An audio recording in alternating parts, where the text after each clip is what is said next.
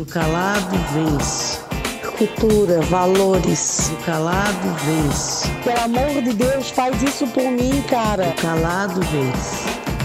Bom dia, boa tarde ou boa noite, dependendo do horário que você estiver ouvindo esse podcast. Sejam bem-vindos a O Calado Vence, um podcast 100% familiar feito por mim, Guilherme, pela minha mãe Silvana, pelo meu irmão Gabriel. Eles estão aqui comigo e eles vão dar o bom dia deles para vocês. Bom dia! Bom dia, boa tarde, boa noite para quem está chegando agora. Sou a dona Silvana, mãe do Guilherme e do Gabriel. Sejam todos muito bem-vindos. E aí, pessoal, tudo bem? Já estava com saudade de vocês. É, vamos fazer um ótimo podcast hoje. Espero que vocês gostem muito. Como vocês sabem, semana passada a gente não teve pod. É, porque por uma situação chata, chata, bem chata, é, aconteceu um, um, falecimento na nossa família de uma pessoa muito importante pra gente e principalmente pra mãe, mas pra gente também. É, como vocês sabem, o nosso avô, meio do Gabriel, ele partiu, ele não está mais aqui entre nós. E foi uma das primeiras perdas, na verdade, que a gente teve. Porque a nossa família é muito pequena, tá? Vou falar para vocês aqui que nós é, são cinco, cinco irmãos. Desses irmãos tem 13. São 13 netos? Acredito que sim, né?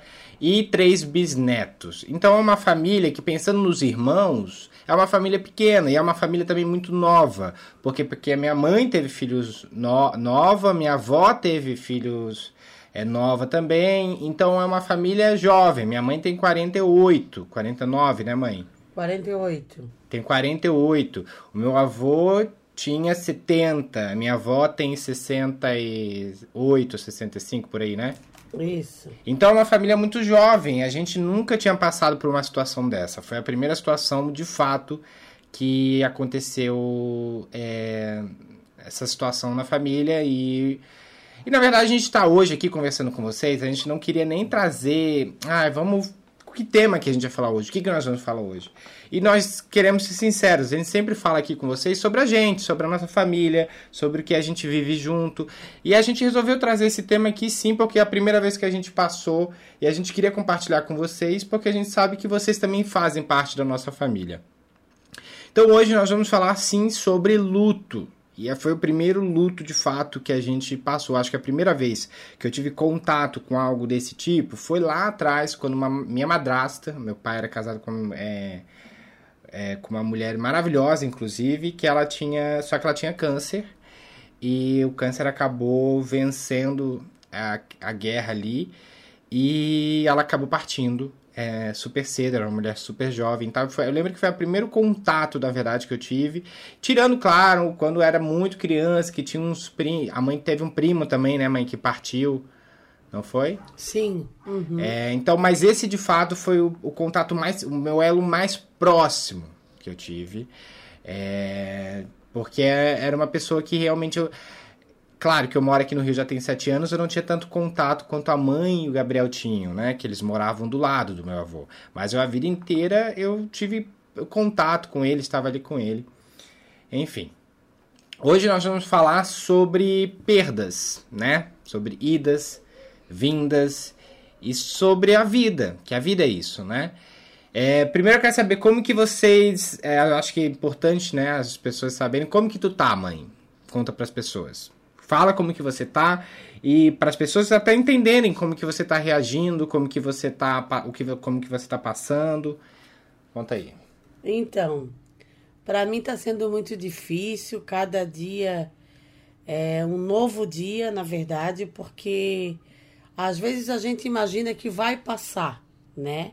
Só que quando tu realmente passa por esse processo, tu imagina que ele não possa ser tão dolorido. Daí, claro, que vem algumas coisas assim. Ele estava sofrendo demais, algumas até respostas, talvez para amenizar o nosso sofrimento. Ah, seríamos egoístas se quiséssemos que ele ficasse dessa, daquela forma.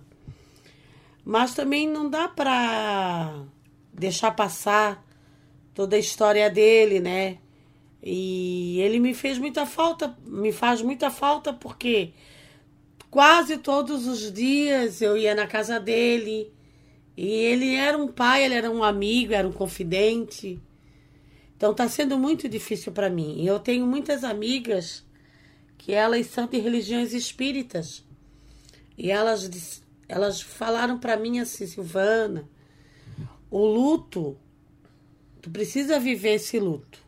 Porém, tu não precisa estar tá chamando ele, dizendo que ele não deveria ir, que era que poderia ficar mais tempo, se culpar de coisas que não foi feito, porque isso vai prender ele aqui, isso não, e ele tem que partir, ele tem que seguir a passagem dele. E isso foi eu fui colocando isso na minha mente e eu amo tanto meu pai, mas tanto, tanto, que eu não quero que jamais ele ficar preso a lugar algum. Eu quero que ele esteja num lugar lindo, no lugar que ele merece estar. E eu vou dizer que até comentei assim, ah, mas eu preciso chorar, eu preciso, eu, eu sinto saudade. Então, nas minhas orações, hoje eu falo assim, pai, eu sei que tu estás bem, mas eu choro de saudade. Não adianta. Às vezes eu olho para essa janela eu vejo tudo fechado ali. Parece que as coisas não têm sentido. Claro que meu pai era tão bom que ele não quer me ver assim. Isso eu sei, não quer ver meus irmãos assim. E eu fui uma das pessoas que fiquei no hospital no domingo com ele. Eu cheguei às oito da noite e ele faleceu na segunda-feira à tarde. E eu não dormi aquele dia. Quando eu cheguei às 20 horas no hospital, ele ainda comeu. Ele comeu seis bolachinhas Maria com um chá de morango, mas ele mal segurava. Ele estava assim meio pesado, eu puxava ele assim, ele queria sentar assim. Mas para, só para quem não sabe, o nosso vô, né, porque a gente não acabou não contando. É, eu, nosso, o nosso avô teve, ele tinha diabetes, né? E também ele estava com câncer no pulmão. Então o estado dele ele já estava bastante debilitado. Por quê? Porque um, quando a pessoa não cuida da diabetes, ela vai dando uma é, o corpo vai pedindo né, ajuda ali e o nosso avô já não tinha mais as duas partes é, de baixo dos pés. Né? Porque a, a, diabetes é assim, é uma doença que se você não cuidar, ela vai te deteriorando, né? Ela vai acabando com você. Então, acabou que o nosso avô ficou muito debilitado, ele já era um senhor. Então, ele estava passando por mais dificuldades, só que ainda ele estava muito são, né? Ele estava muito, ele era, ele sempre foi um um cara muito divertido. Ele sempre foi um cara muito do bem, super amoroso, sempre buscando o justo, o que é certo. É, então, a, a, essa memória ainda, né, os, os, filhos vão acabar passando muito por isso por conta por conta disso. Ele está, os filhos se revezavam para cuidar dele, né? Então, estava ali sempre muito próximos dos dois, é, dele e tal. É, mas ele ainda estava são, Entendeu? Então tem esse porém. Só que no final. Assim, tu queres dizer assim que ele estava ainda muito lúcido, né, Guilherme? É, muito. Isso. Isso. Aí, assim, ó, na última semana, que na verdade o câncer dele iniciou na bexiga, tá?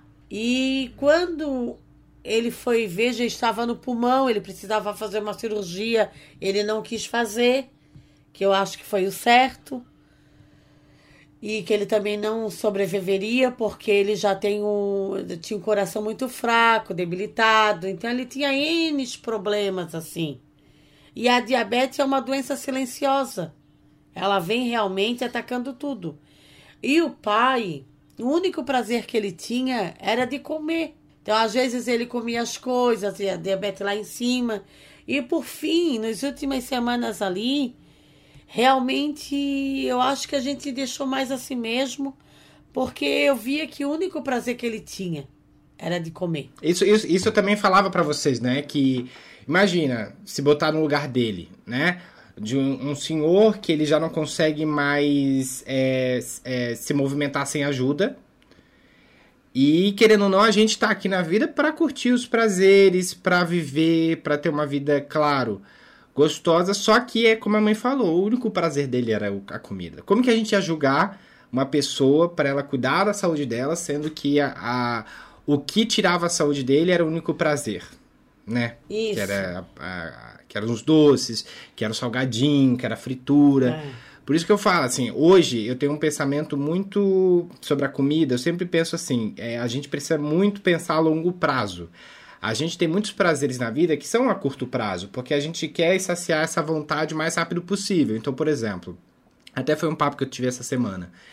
É, quando a gente pensa em comer ficar comendo besteira, a gente tá querendo matar aquela vontade ali da hora, ter aquela felicidade na hora, só que a gente não tá pensando a longo prazo. A gente tem que começar mais a pensar em longo prazo. Quando eu falo isso, eu falo da nossa saúde mesmo. É, poder fazer uma viagem, poder é, é, curtir os prazeres da vida sem, é, sem infelizmente passar por situações que infelizmente vão vir, né? Porque a saúde é isso. A gente nunca sabe quando a nossa saúde. Às vezes também a gente pode comer super bem, mas a gente lá na frente pode ter algum câncer, alguma coisa. Então, realmente, assim, também não tem um. A vida é isso, né? Não tem um manual de instrução. Então, é, você tenta né, cuidar da sua saúde a longo prazo, mas você também não sabe se esse longo prazo vai ser, vai ser benéfico para você, se vai ser bom, se vai ser positivo ou se não vai. Porque ao mesmo tempo que você pode cuidar da sua saúde hoje, daqui no futuro você pode ter um câncer, que não tem nada a ver com aquilo que você cuidou. É importante cuidar da saúde, mas enfim, é, são muitos fatores, são muitas coisas, são muitas questões. E por isso que eu nem julgo a, os prazeres que o vô tinha, o que ele gostava de fazer, tanto que quando ele comia, é, às vezes os irmãos brigavam e falavam, ai gente, mas pô, se bota no lugar dele, né? Ele gosta disso, ele gosta desse prazer. E ele sabe, ele, e acho que ele não. Ele já visualizava isso, né? Ele visualizava, ele dizia pra gente já, ele já externava que para ele era mais importante é, ter aquele prazer do que continuar, tipo, se limitando e vivendo aquela partezinha ali que ele não tava mais gostando, Sim. né? E até hoje, a minha sobrinha veio aqui em casa e a gente conversando sobre ele, né? Teve uma hora até que a gente começou a rir, porque ele era de fato uma pessoa muito engraçada. Ele conseguia ser alegre até naquele momento que tu olhava para ele e dizia assim, ó, meu Deus, como é que ele consegue fazer uma piada, é, fazer os outros rirem naquela situação? E o meu pai conseguia fazer isso. E isso é muito, eu tenho muito orgulho. Aí a minha irmã, ela cuidava dele e ela recebia para cuidar dele, né? Ele preferia pagar a filha do que pagar um estranho. E isso era dele, tá? Porque era a única forma dele dizer assim: ah, tá, eu tô ajudando a minha neta, tô ajudando a minha filha. E esse era o meu pai. E a minha irmã, como ela é diabética desde criança, que é um outro tipo de diabetes ainda bem mais complicada, ela tinha mais entendimento sobre a doença, né? E aí ela buscava fazer aquela dieta diferente da gente. Eu sempre dava uma escapada, fazia vista grossa. E ela não, ela fazia tudo certinho. E ela um dia saiu e a minha sobrinha ficou com ele. Numa tarde que ela precisou ir ao dentista, mas aqui próximo de casa aqui. Aí ó, a minha sobrinha disse assim, ô tia, daí ele falava assim, ó, ô Vitória, tua mãe tá aí? Daí ela disse, não, vai lá comprar um sorvetinho pra nós, vai. aí a Vitória disse, ai, vô, não, não, vai, vai, vai lá, vai. Mas ele, É, ele sempre metia ele sempre manipulando a Vitória, a Bia. Às vezes eu chegava a falar. Não, ele sempre dava sugestão, ele nunca falava assim, né? Compra pra mim. Isso. Ele sempre ia no tipo assim, compra pra gente. É. Aí um dia ele assim, ó. Ô Silvana, vai lá comprar um pedacinho daquele bolo. Você tá aí a tua diabetes? Não, não, hoje tá baixinha. Duzentos e pouco, baixa. Deus tá, isso é louco. Então ele era muito engraçado. Então, assim, quando tu compara para conversar com alguém que viveu aquilo ali, é igual eu e a Jana, a gente se diverte lembrando das coisas dele, sabe? Ele cantava. Isso que é importante, né? Isso, ele cantava. Ele, meu Deus, ele era muito piadista, assim, ele era muito alto astral. Então isso valeu muito, assim. Só que a saudade é, Inevitável, né? é uma coisa que parece que vai ficando pior com o tempo, né? As pessoas que já passaram por isso dizem assim: eu gostaria muito de dizer que passa, mas não adianta, isso é um processo que a gente tem que viver. Mas eu já sonhei com ele, eu sonhei que ele estava muito, muito feliz. E o dia que eu sonhei com ele, assim, eu acordei tão bem. Parece assim que ele me deu uma injeção de ânimo. Que bom. A gente tá falando aqui para vocês, né? Não sei se todo mundo chegou a ver as, a, o nosso Instagram e tal, ficou sabendo, mas o nome do nosso podcast só tem esse nome por conta do nosso avô.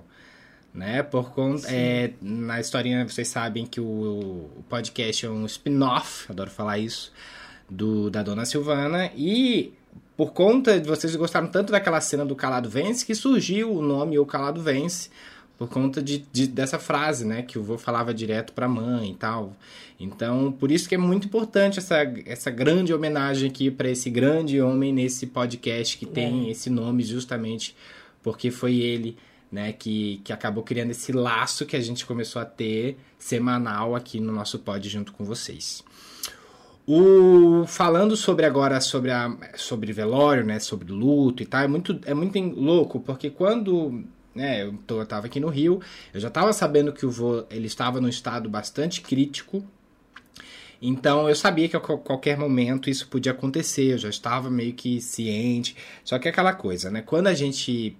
Eu, eu moro aqui há sete anos, eu só tenho contato com o vô é, em, em, eventos especiais, Natal, aniversário, essas coisas, ou quando eu vou para Floripa, né? Então, a gente sempre acha que está preparado.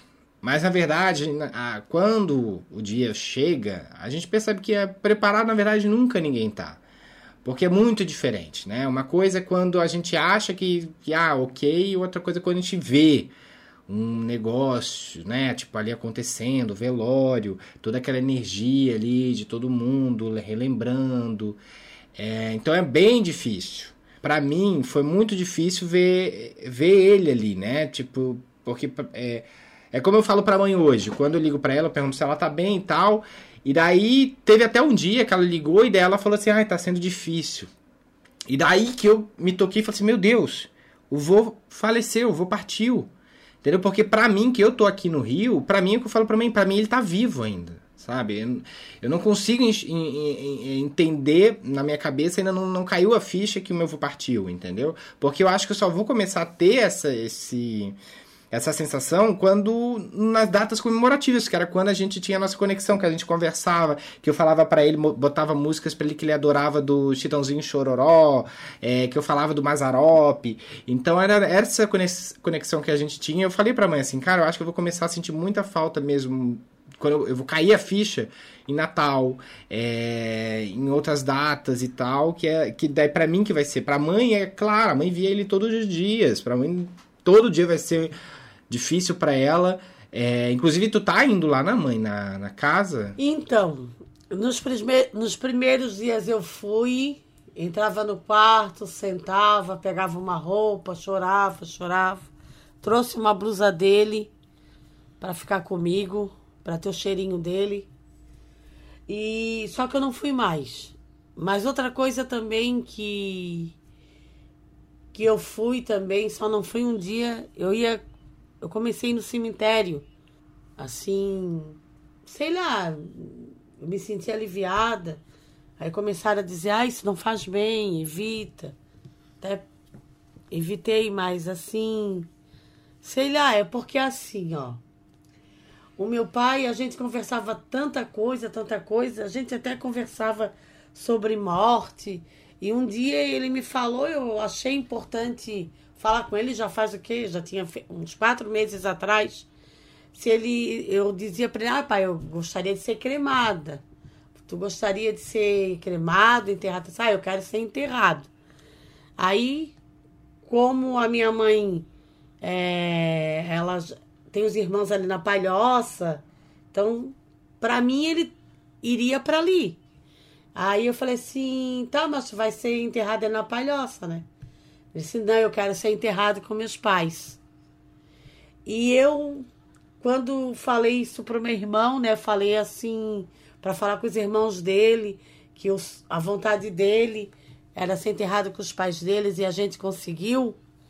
Eu fiquei muito feliz de realizar esse sonho para ele, porque uma das minhas angústias, porque quando a gente vê que o pai da gente não está bem de saúde, vem um sentimento ou outro assim, aí se ele partir, e se ele partir, e a única cena que ficava assim na minha cabeça, se não eu conseguia assim trabalhar isso, é quando o caixão tivesse descendo a sepultura. Yes. Sim, isso é, eu acho que é a parte mais difícil. Eu né? acho Porque- que eu dizia assim, poxa, eu nunca deixei o meu pai sozinho, assim, no hospital. Quando não ia ninguém, que eu sabia, ah, não tem visita, eu estava lá. Meu pai um dia se internou no hospital aqui perto de casa, e a minha mãe, ela ficava todas as manhãs e saía às duas da tarde. E as visitas, as visitas eram era três horas. Todos os dias eu estava ali às três horas. Ele já me aguardava, porque eu nunca consegui deixar ele sem. Eu sempre dizia assim: ah, não. Agora com essa Covid, quando ele foi para o hospital, só de saber que, ah, não pode ficar com ele, me dava uma agonia, porque ele nunca ficou sozinho. Nunca. E eu sei que aquele momento ali, a gente teve que deixar ele seguir o caminho dele sozinho, né? Eu digo que entreguei ele nas mãos de Deus.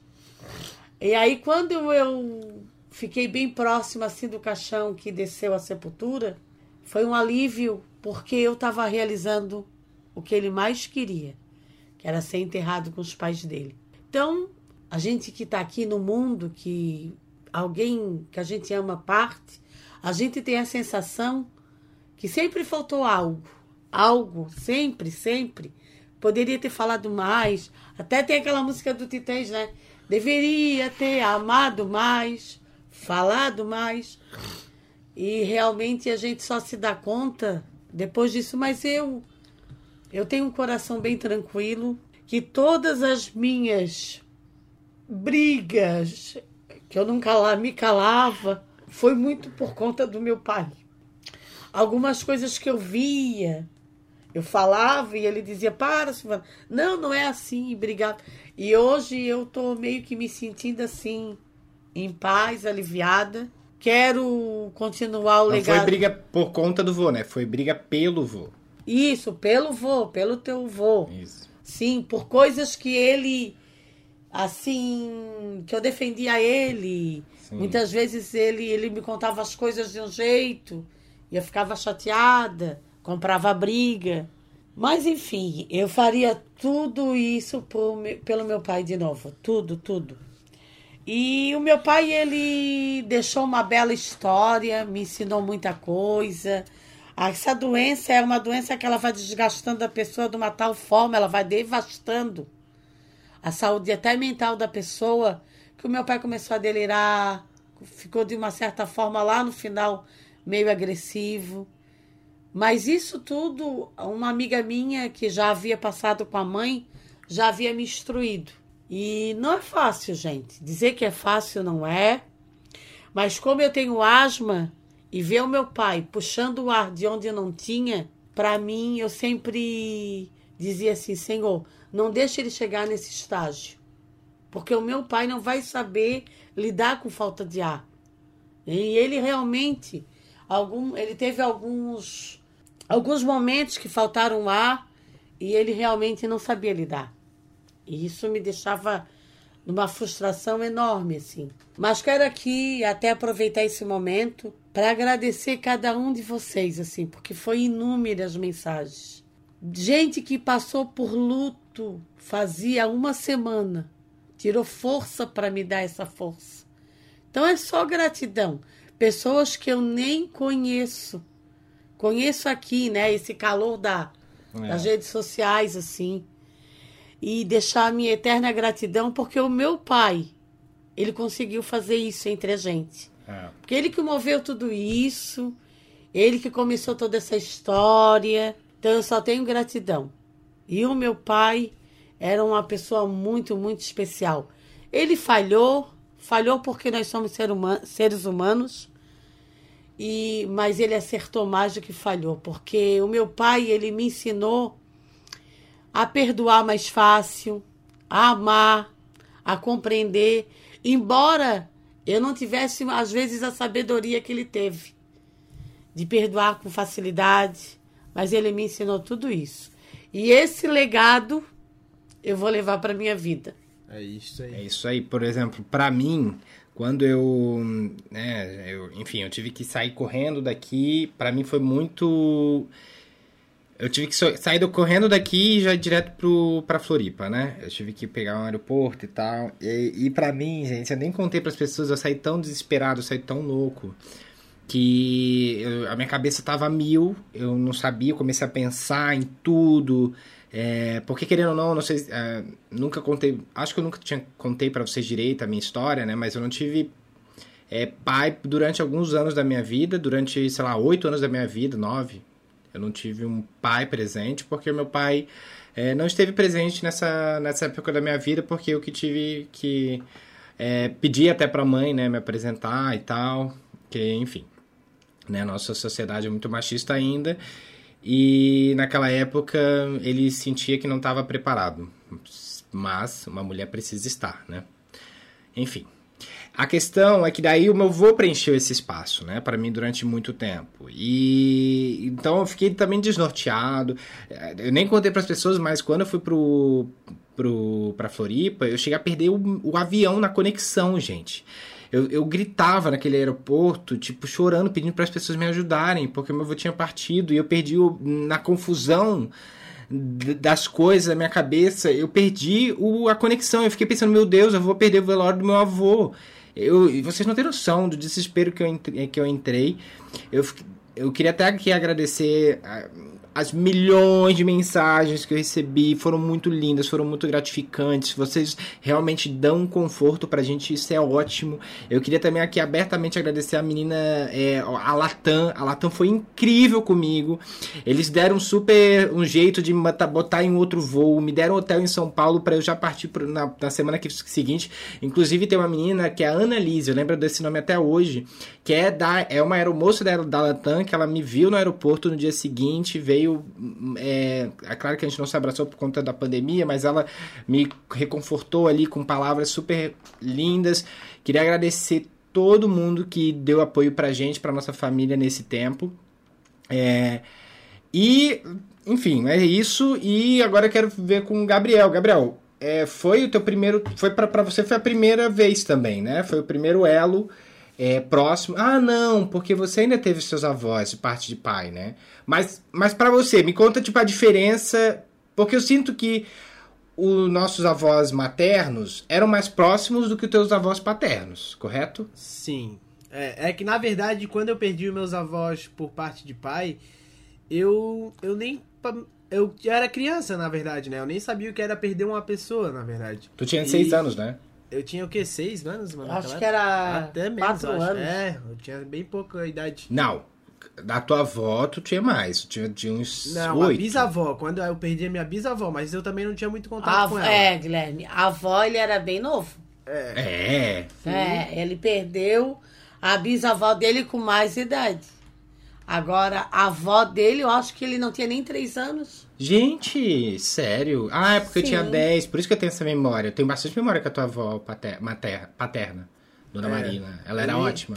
Ela era uma fofa, né, Guilherme? Muito. Na verdade, eu nem lembro dela, assim. Eu lembro É, Sério? era- eu digo- eu ah, falo tua isso avó era pro- muito fofa. Eu falei pro Gabriel, a tua avó era um ser humano incrível, né, Gabriel? Incrível, sim. Ela era muito, era um amor. Tua avó era um amor. Uhum. Todo mundo fala Era um bem amor. dela. Todo mundo fala do meu tio também, que, que também perdi por parte de pai, que eu não conhecia também. Que era o... Ah, mas tu perdeu. Não, mas o- tu perdeu também o Fabinho, O, né? o Gabriel perdeu muita gente da É, eu família. perdi muita gente. Ele perdeu o, O Fabinho, a o Lucinha. Fabinho, que ele já conhecia. O negão dele não conhecia. O Paulão ele não conhecia. Conhecia, mas ele era pequeno, né? É, eu conheci todos eles, é. Aí a Lucinha, ele teve muito contato. Mas... Teu avô, É, mas o, assim, ó... O avô não teve muito. a Dona Almerinda. A dona A Melinda dona ele teve sim. mais. Mas assim, ó, eu, eu sempre evitei de ir no, nos velórios, né? O da Lucinha até eu fui, mas eu não fui lá no caixão ver. Tipo, eu evitei o máximo. E daí eu acho que a dor que eu senti foi não foi aquela dor tão forte quanto foi a do vô. Eu fui o neto assim que foi diferentão do vô. Ele gostava de mim, mas ele me tratava de uma forma diferente dos outros. Que não era com Mas aquele... ele te amava também. Não, eu sei, mãe. Não tô querendo dizer que ele não me amava. E, e isso e- evitava, às vezes, um contato. Porque ele, ele tinha uma rixa com meu pai também, né? O vô ele tinha uma certa rixa com o pai, de não falar com Sim. o pai e tal, tudo, tem tudo isso também. E daí eu acho que ele. O que ele sentia mais pelo pai, ele meio que às vezes. Meio é, transportava transportava pra mim também. E isso eu sentia quando criança. E eu sempre não fui. Eu nunca fui tão próximo assim do vô por conta disso. Mas depois que teve toda essa doença dele e tal, é, a mãe às vezes não conseguia ir cuidar dele e ela falava pra eu ir cuidar dele. Que ela pedia pra eu ir lá porque ela ia trabalhar e, e tal. E nisso eu me aproximei mais dele. Comecei a conversar e a gente ria um monte, brincava, conversava sobre futebol, que era uma coisa que ele gostava muito. E isso me aproximou bastante. E eu também quero agradecer a todo mundo que mandou as palavras positivas lá pra gente. E dizer que o enterro dele foi lindo. É, foi. Foi. muito bonito ver a família toda unida. É, mesmo assim, numa tristeza que. Uma tristeza Na hora da grande, dor, né? Na hora da dor, todo mundo se apoiou, todo mundo se abraçou. É. E espero que continue assim. Exatamente. E assim, ó, mesmo com essas diferenças assim que o meu pai tinha com o meu marido, assim, depois já foram ficando. Que o meu marido dava, ajudava a dar banho nele, cortava a unha dele, fazia barba. E tudo é tão perfeito que as coisas vão se encaixando nos devidos lugares, né? Assim, e o meu pai era tão maravilhoso que às vezes ele ficava chateado, mas já- logo já passava. E ele tinha essa coisa assim, ele era muito engraçado. Eu não sei se era carência, até que a minha irmã mais nova, ele dizia: Tu gosta mais do teu marido do que de mim. A gente até achava engraçado que ele era uma carência, assim, uma coisa assim, muito louca, assim, né? Uhum. Então, meu pai, ele, ele tinha necessidade de se sentir amado. E isso, eu abri mão de muita coisa para dar esse amor para ele. E eu não tenho sentimento de arrependimento, muito pelo contrário. Eu lembro quando teve uma vez que ele tava no hospital, daí ninguém conseguia ficar com ele porque tava numa época difícil e eu tava em Floripa. E tu Daí pediu falei- mesmo para ficar? É, eu falei, eu, tinha chegado É. de Floripa e falei assim, não, então deixa que eu tô chegando, eu vou direto do aeroporto lá cuidar do voo. Eu lembro até hoje que eu cheguei lá. Ele não Foi muito acreditou, né? engraçado. Ele não acreditou. Ele olhou assim, ah, Guilherme! e ele olhou assim, oh, por essa eu não esperava, guri. Tu vai ficar aí. Eu assim, vou, vai- vai- mas tu vai dormir aqui? Vou, vou, vim dormir contigo. Ah, não, tô. Ele não acreditou. Eu falei assim, é. vou, eu vim, eu vim passar uns dias aqui em Floripa, daí eu vi que o vô tava aqui e resolvi passar a noite pro vô não passar aqui sozinho. Eu lembro que ele ficou super feliz e tal, mas não deu Isso. cinco minutos, ele já tava roncando ali. Ele falou assim, é uma maravilha. Não dá pra puxar Não, papo. isso. Eu vi que tu tinhas essa necessidade de ficar e eu sabia o quanto isso ia alegrar ele. Porque de vez em quando ele perguntava, Guilherme vai vir nas, nas datas, né?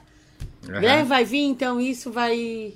Quando as datas se aproximarem, não sei como é que vai ser, porque vai ser uma outra fase, mas hum, vai, fazer muita falta. É, é isso. Eu acho que é, até o nosso recado aqui, a gente tá falando, né, basicamente sobre esse fato que aconteceu, mas nosso papo é sobre perdas, idas e vindas e tal. É, eu não sei se você aí do outro lado que tá ouvindo a gente já perdeu alguém ou já teve essa sensação, né, de como é, de como porque a vida é isso, né, gente? A vida a gente veio pra ficar, mas a gente vai embora em algum momento, a gente não sabe quando, não sabe para onde nós vamos, né? Então, eu acho que o que conforta, o que, a, o que deixa a gente tranquilo é que no final a gente, todo mundo vai para o mesmo lugar. A gente tá aqui para viver, para viver bem, para tentar fazer o bem ou tentar acertar na medida do possível, né? E, e é isso aí. Claro que é um momento difícil, é um momento que a gente tem que lembrar das memórias, lembrar da, é, de coisas positivas, porque eu acho que essa é a parte mais importante. Por exemplo, quando a mãe, eu, eu sempre ligo pra mãe e falo assim: que a mãe fala, né, que ah, ela sonhou e a mãe é uma prova, né, mãe? Eu, eu tenho estudado muito sobre isso. Vocês mesmos aí do podcast já viram que eu tô bem doidinho com esses meus assuntos sobre vida, vida após a morte, etc. E eu acho que a gente vai pro nosso interior. Eu acho que a gente vai pro nosso inconsciente, que é um lugar onde que não tem tempo e espaço, que isso que a gente vive, essa realidade que a gente vive, ela é tão real pra gente que a gente chega a gente esquece que isso aqui tudo é grandioso demais, é muito grande pra gente ficar preso só nessa realidade, nisso que existe, sabe? É só você pensar no tamanho do, do universo, do tamanho de um átomo, a gente é tudo e nada ao mesmo tempo. Então a gente vai para dentro da gente, né? A gente pode é, ter caminhos maravilhosos além daqui, a gente pode ser a nossa melhor forma, a gente pode ir do lugar que a gente quiser, a gente pode ver o momento que a gente quiser. Então eu falei pra mãe até que, mãe, no que eu acredito, eu espero que você um dia consiga entender o que eu tô te falando, que é o nosso inconsciente. A gente vai pro nosso inconsciente. E, e o vô partiu, mas eu tenho certeza que ele partiu ele já está com você. Ele já vive com você. Ele já tem a sua presença. Talvez ele esteja conversando com você agora. Entendeu? Hum, é... Por que eu digo isso? Porque quando a gente pensa que não existe. Isso é uma prova, gente. Já foi comprovado cientificamente que não existe. O tempo e espaço ele é relativo. Então, fora daqui, isso não existe. A gente tem que saber quebrar essas barreiras. E quando a mãe falou que sonhou com ele, ela falou uma coisa assim: Guilherme, eu sonhei com teu avô. Mas engraçado, eu sonhei e ele era jovem. Eu não, falei tava assim: mais, sim. Tipo assim, não jovem. Ele. Tava mais jovem. Tava mais novo, mas não o jovem, eu quero dizer com 15, 18. Não, devia ter uns 30, 40. Não? Isso. E eu Mas falei pra mãe. feliz, muito Sim. feliz. Eu falei pra ele, talvez essa é a forma que ele queria ter nesse inconsciente dele. Isso. E ele tá Aí, vivendo isso e ele tá contigo, entendeu? Porque Isso. no mundo dele, você já partiu, o Gabriel já partiu, eu já parti, e no mundo dele, todo mundo já tá com ele, já partiu. Por isso que ele tá tão feliz. Porque no mundo dele, isso que a gente tá vivendo hoje já aconteceu. Isso pra ele é passado há muito tempo. Que o Entendeu? Então é isso que eu falou- acredito. Hum. que me chamou a atenção que ele dizia sempre assim: Ah, o que me arrombou foi, as, foi perder as pernas, né? Aham. E aí o Gabriel realmente disse, por isso, mãe, que tu sonhou com ele mais jovem, porque é o jeito que ele queria estar. E a Janaína, minha irmã, sonhou com ele também mais jovem. É, então, é isso que eu acho. É, só que é tudo muito louco, né? Que várias religiões falam um monte de coisas. Mas eu prefiro acreditar que existe uma vida após aqui e que o meu pai está muito bem com os pais dele, que ele está em um outro plano com os pais, com os amigos. E eu quero acreditar é nisso. E é engraçado, né? Porque assim, no vel- é, um velório, as pessoas sempre acham assim, ah, é só tristeza, né? E, e no, no fundo, porque foi- eu lembro que a minha única dificuldade era passar por esse momento aí do velório com a família, porque eu sabia que ia ser. Ah, não sei como que ia reagir, entendeu? Com todo mundo, a nossa família é uma família que nunca tinha passado por isso, então eu não sei se algumas pessoas iam ficar revoltadas, entendeu? Como que seria a reação de todo mundo. E foi uma reação maravilhosa, eu acho que foi um, um dos velórios mais lindos que eu já presenciei, né? Tive poucos, né? Como falei pra vocês. Mas foi muito bonito, acho que todo mundo falou muito bonito. A mãe falou lindamente, fez um discurso lindo pra ele, que no fundo, no fundo, no fim todo mundo bateu palmas pra ele, né? Que foi um momento super bonito. Só que é- é legal quando a gente pensa, tipo assim, que legal a gente poder reunir todo mundo fazer é, criar essas memórias, né? Não criar, mas relembrar essas memórias que a gente teve com ele, né? Então, eu tive vários momentos ali com a minha prima, que a gente começou a conversar sobre as memórias com ele, com o Gabriel. Então, é muito, é muito bonito, porque no fundo a gente vira uma homenagem, a gente presta uma homenagem. Então, é, é, ali eu senti que é importante a gente criar, não necessariamente um velório com caixão, mas eu acho que é importante ter esse momento da despedida, né? Porque eu acho que é, é nesse momento de despedida que a gente meio que libera todas as energias, né? Que a gente tá ali para falar sobre ele, é, homenagear é. a pessoa que partiu. Então, de fato, eu não, tinha, eu não via muito valor e nesse tipo de. Também, né? É. Eu não via muito de valor e eu me sentia um pouco até. É, não, quando a gente não tem empatia, eu me sentia. In, in, é, quando o contrário de empatia é ao contrário? É, difícil, né? É, não é antipático, é, é. Enfim. Mas eu sentia que não tinha muita empatia para quando, por exemplo, pessoas que perdiam pessoas próximos a mim, eu sentia que eu não que eu não tinha tanta empatia, assim, sabe? Eu não colocava no lugar da pessoa. Porque eu, eu tava. Acho que eu não empatia. É, uma não empatia. Então eu, eu, eu relativizava tanto a morte, eu, eu tentava naturalizar tanto que é normal as pessoas irem e. Vi, é, virem e irem, que eu já não tinha empatia para as pessoas que se que, que partiram, entendeu? Então eu me coloquei no lugar de todas essas pessoas hoje que de amigos e tal que perderam pessoas próximas eu senti que eu precisava, sabe, pedir desculpa para algumas pessoas que eu é, que eu não fui um parceiro legal na hora, que eu não tive é, sensibilidade para lidar com a morte dos outros. Das, Sério, da morte. Guilherme? É, eu, eu, eu, Quando as pessoas falam assim, ah, meu avô morreu, não sei o que, eu falava da boca para fora, sabe? Tipo, ah, meus sentimentos e tal. Mas eu Entendi. nunca pensei, tipo assim, cara, essa pessoa tá sofrendo muito, sabe? Sim. Ela tá passando por um momento muito difícil. Porque eu nunca tinha passado, de fato. Isso. Então eu, eu tava naturalizando isso. E não, não, é, não é que, assim, claro que é natural. Mas a gente também tem que naturalizar os sentimentos, né? Naturalizar a tristeza, que é importante sentir tristeza, é importante é, fazer o, a, a, parte do velório, das homenagens, e eu não via valor nisso, hoje eu vejo. E por isso que se um dia, se você é o meu amigo, está ouvindo esse podcast, algum dia você sentiu que eu, que eu que eu agi de uma maneira não tão carinhosa, me perdoa de fato, não foi algo. É, foi, claro, foi algo que eu fiz, mas foi algo que eu não farei mais e que eu estou evoluindo e quero melhorar, melhorar nesse quesito. É isso. Gabriel? É até o que eu ia falar, porque a gente já teve alguns podcasts falando sobre vida após a morte, morte, e eu, o Guilherme, sempre tratava a morte mais de um jeito natural, assim, tipo, ah, tu viveu, tu vai morrer uma hora, tu vai. E a gente lidava isso de uma forma que, tipo, ah, a pessoa morreu, chegou a hora dela e é isso. Mas quando é um familiar da gente, a gente sente no. A gente sente esse. Né? Essa dor. Por é. isso que a gente talvez quando a gente falava da boca para fora que ah, morreu, morreu, a gente às vezes não tinha esse sentimento. Mas isso. é porque a gente não, não tinha sentido essa dor de ter de perder alguém tão importante. É verdade. É isso, gente. Eu espero que se você também. Né, a gente já teve vários caladas que perderam entes queridos aqui com a gente, a gente já recebeu várias mensagens. É, queria dizer primeiro que um muito obrigado pelas mensagens que vocês mandaram. E eu espero que se é, que um dia a gente, todo mundo, né, todo mundo que tenha um ente querido, todo mundo que, que tem alguém que partiu, a gente se encontre é, em algum momento depois daqui, depois dessa vida, dessa realidade, a gente se encontra, a gente viva bem e a gente tenha só memórias. Eu, acho que é importante a gente sempre criar memórias positivas com quem está aqui com a gente, para quando a gente partir, essas memórias continuarem com a gente. Né? Sentimentos bons.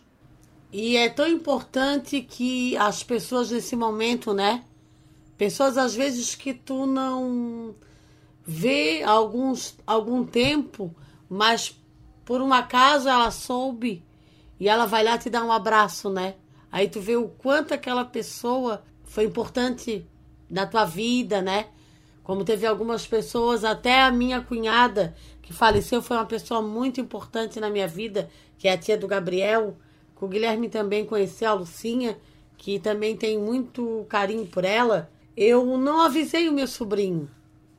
E eu, quando eu olho para trás, ele estava lá. Eu me senti tão confortada Aí até eu falei assim, ai Bruno, que bom que tu veio. Ele, sou tia. Onde é que a minha mãe, se tivesse viva, estaria agora? Aqui contigo. Eu achei tão lindo, tão fofo o carinho, né? Das meninas do meu trabalho, que se revezaram, foram lá me dar um abraço, uma palavra de conforto. Então, as pessoas nesse momento são muito importantes. Muito, muito, muito. É isso aí. As de perto, as de longe, as que a gente não conhece. Toda mensagem, toda palavra conforta. Exato. E isso nos deixa mais forte, né? Sim. Esse foi o nosso pod hoje, que foi uma homenagem ao nosso grandíssimo seu Tita, que foi. É, meu titinho, É, meu amor. Que partiu daqui para o mundo que a gente vai encontrar em breve, seu Tita. As pessoas aqui do, do nosso pod, muito obrigado pelas mensagens, certo? Hoje, especialmente, a gente já vai encerrar o, o pod, mas semana que vem a gente vem com os comentários dos ouvintes, com as mensagens que vocês deixaram na semana passada. Hoje foi realmente só pra gente dar um alô, pra gente conversar, vocês entenderem como a gente está, pra entender como tá a família Souza, pra entender o que aconteceu, certo? E esse episódio hoje é uma linda e sigela homenagem ao nosso grandíssimo avô, seu Tita, o dono, não dono, né, mas um grande ele um, um grande pensador que adorava essa frase, que não foi criada por ele, mas alguém criou e ele adorou e a gente adotou, que é o calado vence. Né, É seu. Tita? E você venceu. É isso, a gente vai ficando por aqui. Alguém quer falar mais alguma coisa? Hoje estou gravando esse podcast e tem duas pessoas da família que estão de aniversário. Quero deixar os meus parabéns, desejar muita energia positiva para o Caio e para Cláudia, que é minha cunhada e meu sobrinho. Parabéns. Parabéns, gatões! Mais algum recado? Nenhum? É isto. Muito obrigado pela presença de vocês, muito obrigado pela audiência. O Calado Vence fica por aqui. Semana que vem nós temos episódio novinho e olha, semana que vem estaremos ao vivaço. Isso quer dizer o quê? Sim, que nós vamos estar juntinhos gravando com vocês um episódio especial com vocês. Ué, vocês não vão estar aqui comigo? Você não vem pra hoje cá? é Dia 23, no- só no próximo. Não nesse ano. Ah, é verdade, desculpa, galera. Então não será no próximo, mas será no posterior. Ok? É, tá certo falar posterior? Tá certo, né? Eu Posterior, é. sim, no próximo. Então não na semana que vem, mas no outro a gente vai ter um episódio que a gente já tá preparando pra vocês, que é o de viagens. O segundo episódio de viagens. Tá bom? Muito obrigado. Lembrando pra vocês que se vocês quiserem nos seguir, é só seguir lá o nosso Instagram, tá bom? O Calado Vence. Semana que vem estamos aqui de volta. Um grande beijo. Alguém quer falar mais alguma coisa? Quer se despedir? Se despeçam agora antes de eu finalizar. Então, gente, vou ficando por aqui. É, Agradecer, né? Compartilhar essa história com vocês, assim, que na verdade tá doendo muito, mas vai passar. E o meu pai era uma pessoa tão especial, ele merecia mais uma vez essa homenagem. Pai, tu vai fazer muita, muita falta. Mas eu sei que tu já estás fazendo toda a diferença onde tu estás. Meu amor eterno por ti, pai. Te amo, te amo, te amo. E é isso aí, gente. Obrigada por todo o carinho de sempre, tá? É isso, pessoal. Quero agradecer a todo mundo pelas palavras que vocês mandaram pra gente. É, eu agradecer por, por, por toda essa audiência que vocês dão pra gente. Deixar essa homenagem pro Botita. Também te amo muito. Que você esteja muito bem onde é que você está. E é isso, pessoal. Beijo a todos. Beijo, gente. A gente volta semana que vem. Beijo, seu Tita. Te amo! Tchau, tchau. Vamos! Beijo. Tchau, beijos. Fiquem com Deus.